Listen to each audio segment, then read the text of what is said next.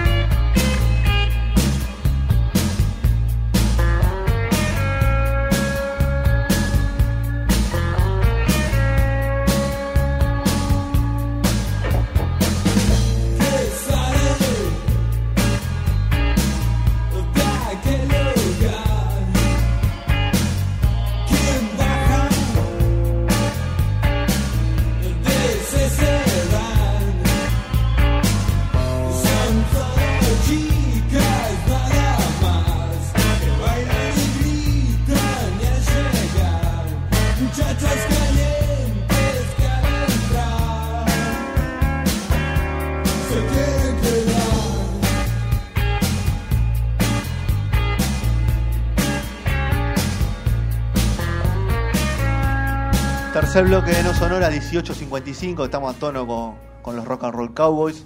Estábamos escuchando Sedan de, lo- de los ratones paranoicos. No recuerdo el disco yo que está, pero para eso está el señor, el linkeador, eh, el señor Marcos Coleto. ¿Cómo andamos, Marcos? ¿Cómo andan? Bien, ¿todo, ¿Todo bien? bien? Qué lindo que esté sonando un tema así de ratones paranoicos en la radio. ¿Lo Un tema viste? que ¿Lo olvidado, un disco olvidado. ¿Lo viste el documental ya o no?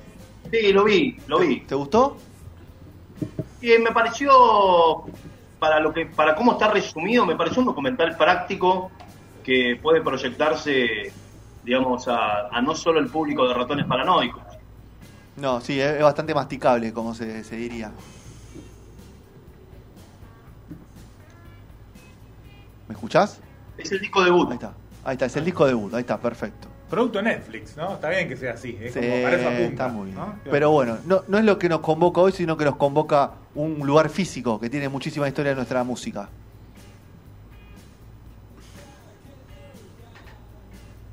¿Me escucha? ¿No me escucha? ¿O está muteado?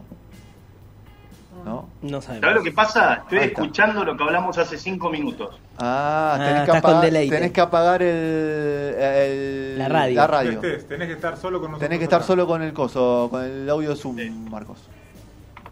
Ahí estamos. Ah, eh, ahora sí, vamos. Ahí estamos, ahí Estamos estamos. diciendo Sí, que no- estaba con la radio. No, no, la radio, no la escuché nunca esta radio. Ya fue, claro. Haceme Nada, caso, sí, boludo. estaba, siguiendo un poquito todo el informe de, del Bocha Sokol. Escuchame, eh, nos convoca un lugar físico que tiene muchísima historia de nuestro rock.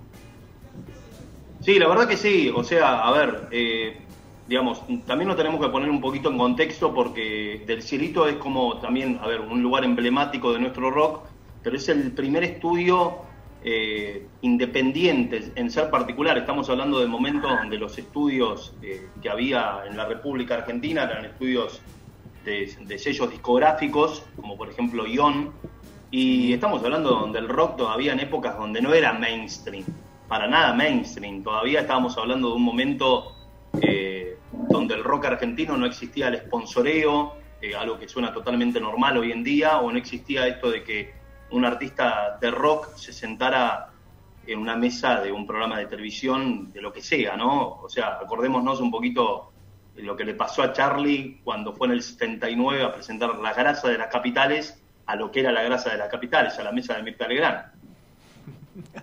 Que le dijeron cirquero, de todo. Entonces estamos hablando de un momento donde el rock no era, el rock todavía era para frikis, tenía muy poca vida, por lo menos acá en la República Argentina, del 67 al 80, eh, bueno, eh, 13 años, eh, y era, eh, a ver, salían 18 discos por año, no, no estaba muy explotado, eh, y la verdad que, digamos, era para un público, para, para un gueto, entonces el rock, digamos, no, no, no era parte de la música complaciente que querían por ahí los sellos discográficos, entonces siempre a las bandas de rock las dejaban en un estudio de grabación, les ponían, bueno, los horarios de última, ¿no?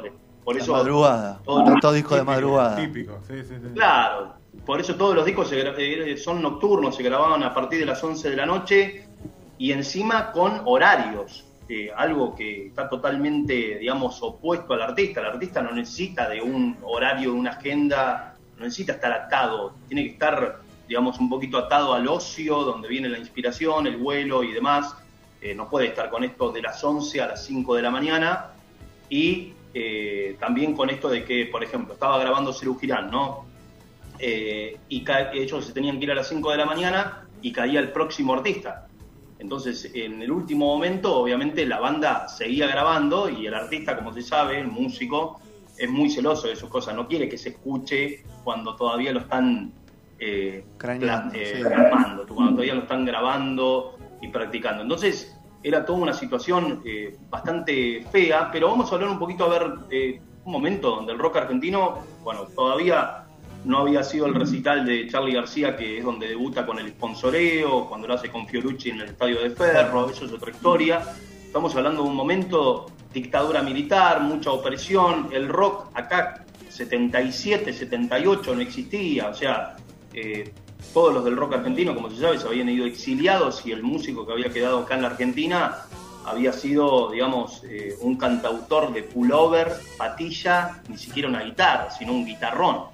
Eh, y los artistas que estaban exiliados, bueno, Piero, Mercedes Sosa, que no eran tanto de rock, sino más de protesta, eh, bueno, después cuando viene todo lo de la, lo de la guerra de Malvinas, bueno, cuando ya se empieza a ir un poquito la dictadura, eh, se empiezan a dar cuenta que empiezan a sonar muchísimo las radios, sobre todo con lo que pasa en Malvinas, con esto de la prohibición de la música en inglés.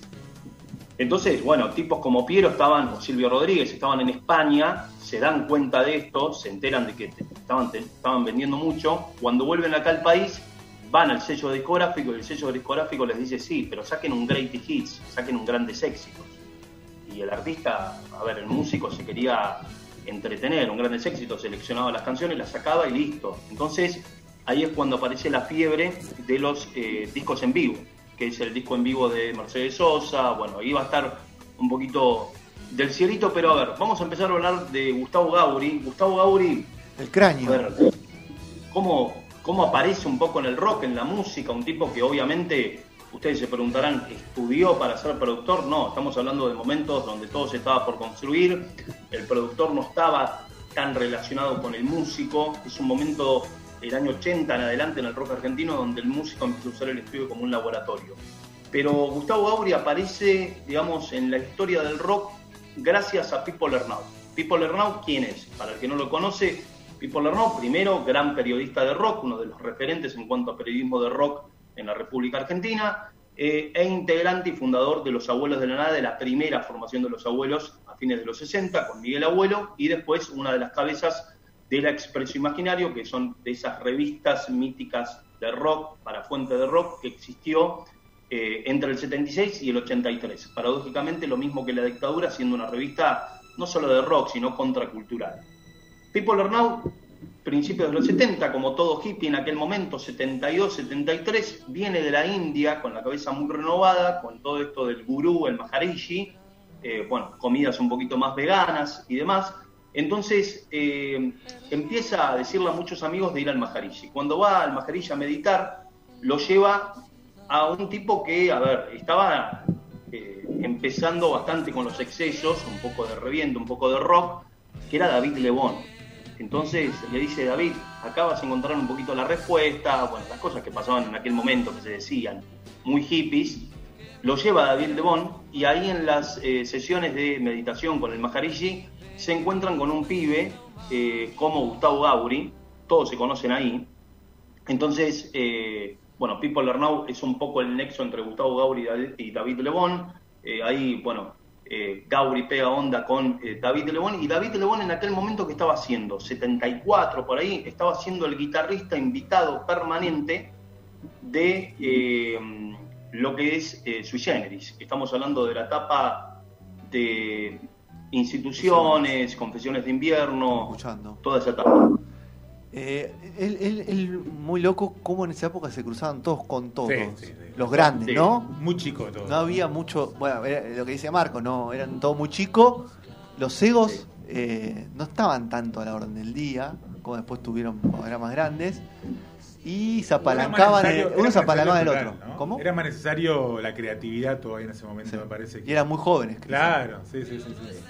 Eso también, ¿no, Marcos? Era- eran tan jóvenes y, tan, y hacían tantas cosas que quedaron en la historia, ¿no? Porque hoy 18 o 20 Sí, y años... aparte, y aparte muy hippies, muy ingenuos. Fíjate una cosa que cuando se separa Sui Generis, se separan y Nito, Nito Mestre y Charlie García se van a vivir juntos.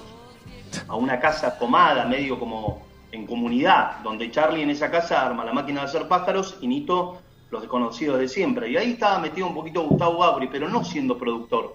Gustavo Gauri en aquel momento era como muy aficionado a la fotografía, lo conoce a Pipo Lernoun en estas sesiones y arman como una, revi- una revi- revista independiente, contracultural con Pipo Lernoun, que no es la Expreso, y las fotos las hacía eh, Gustavo Gauri. Y ahí Pipo Lernoun lo va metiendo un poquito en la Expreso Imaginario, pero también en el mismo momento, eh, bueno, David Lebón, que también lo conoce gracias a Pipo, eh, bueno, se empiezan a hacer muy amigos, en los matrimonios que meditaban, de- que después se iban a una casa, bueno, en comunidad, un poco hippies, bueno, eh, David Lebón le abre las puertas de Nito y de Charlie, sui generis, entonces eh, empieza, bueno, a ser el fotógrafo, porque empieza a estar todo el tiempo con ellos, de sui generis, en la última época, ya cuando hacían Gran Rex, año 74, cuando estaba David Lebón como guitarrista. Sí.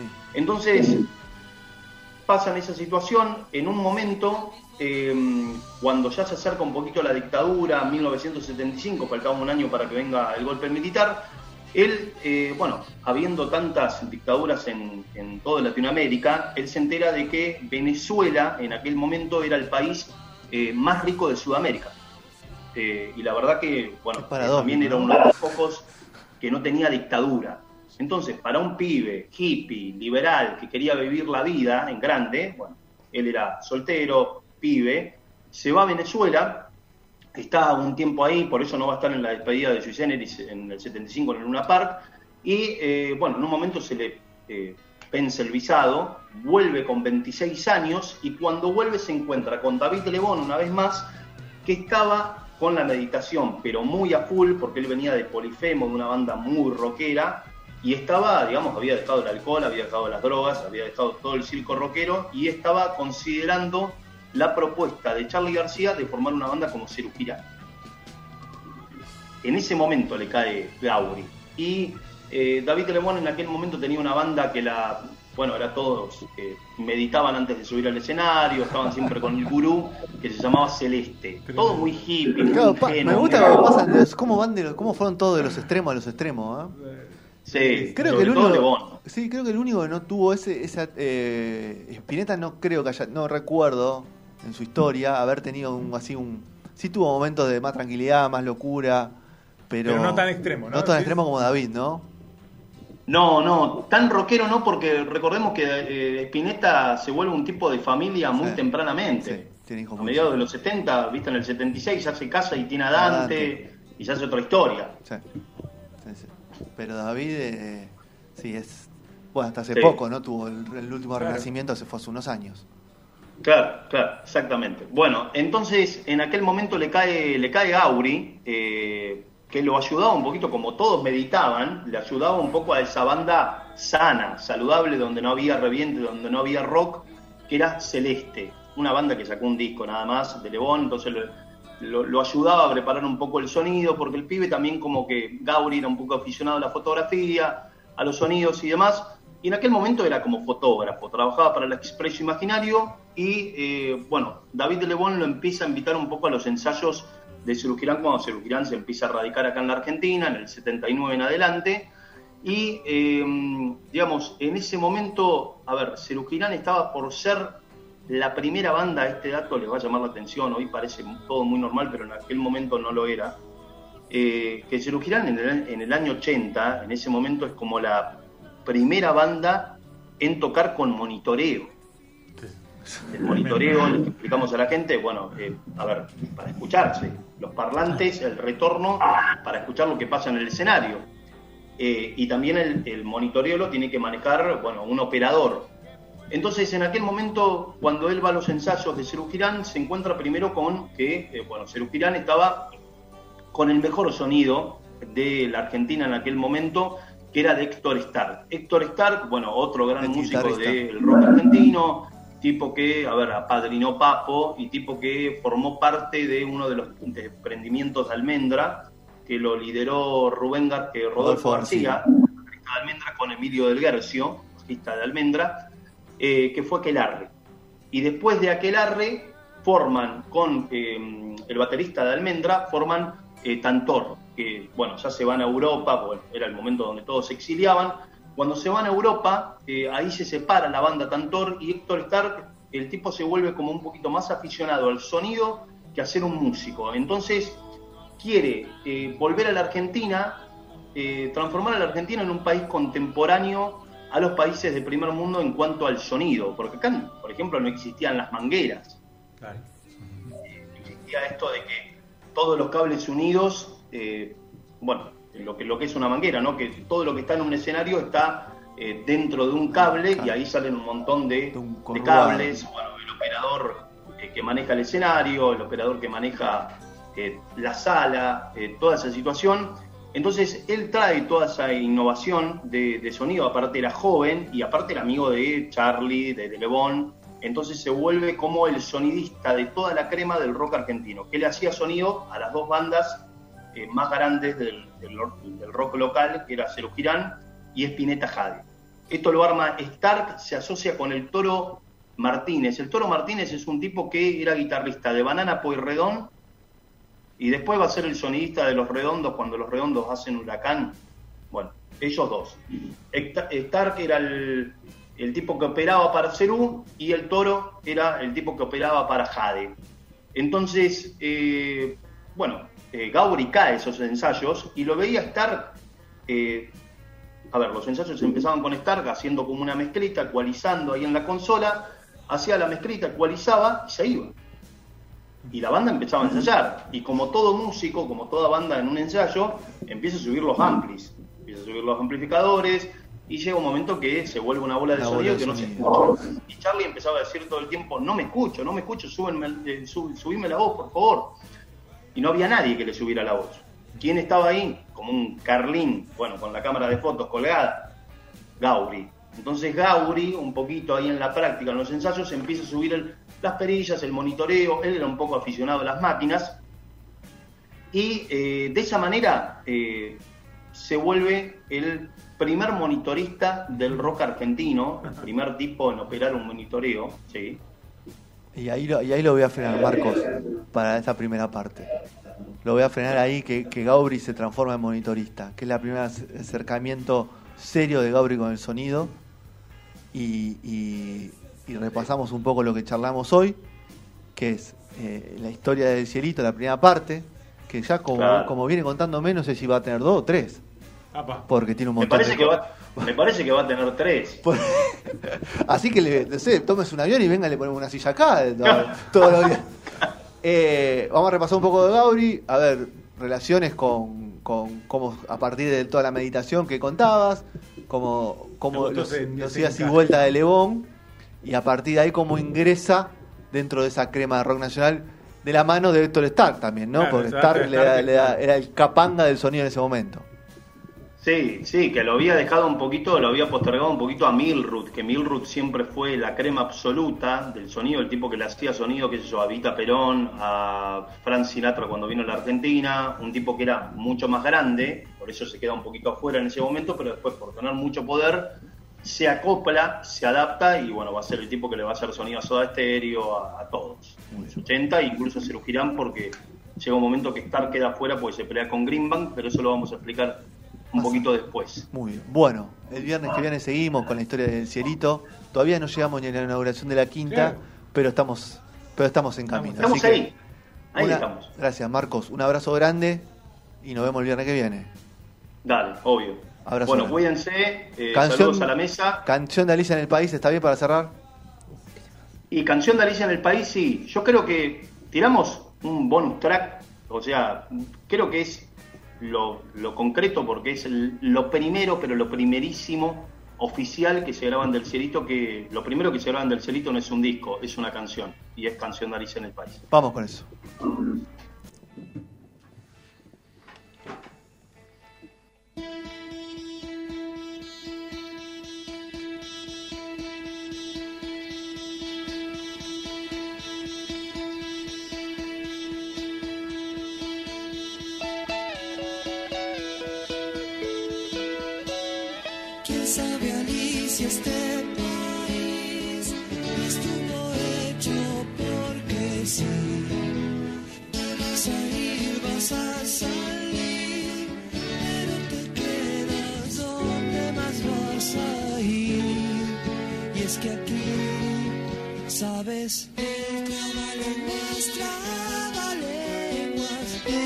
Asesino te asesina y es mucho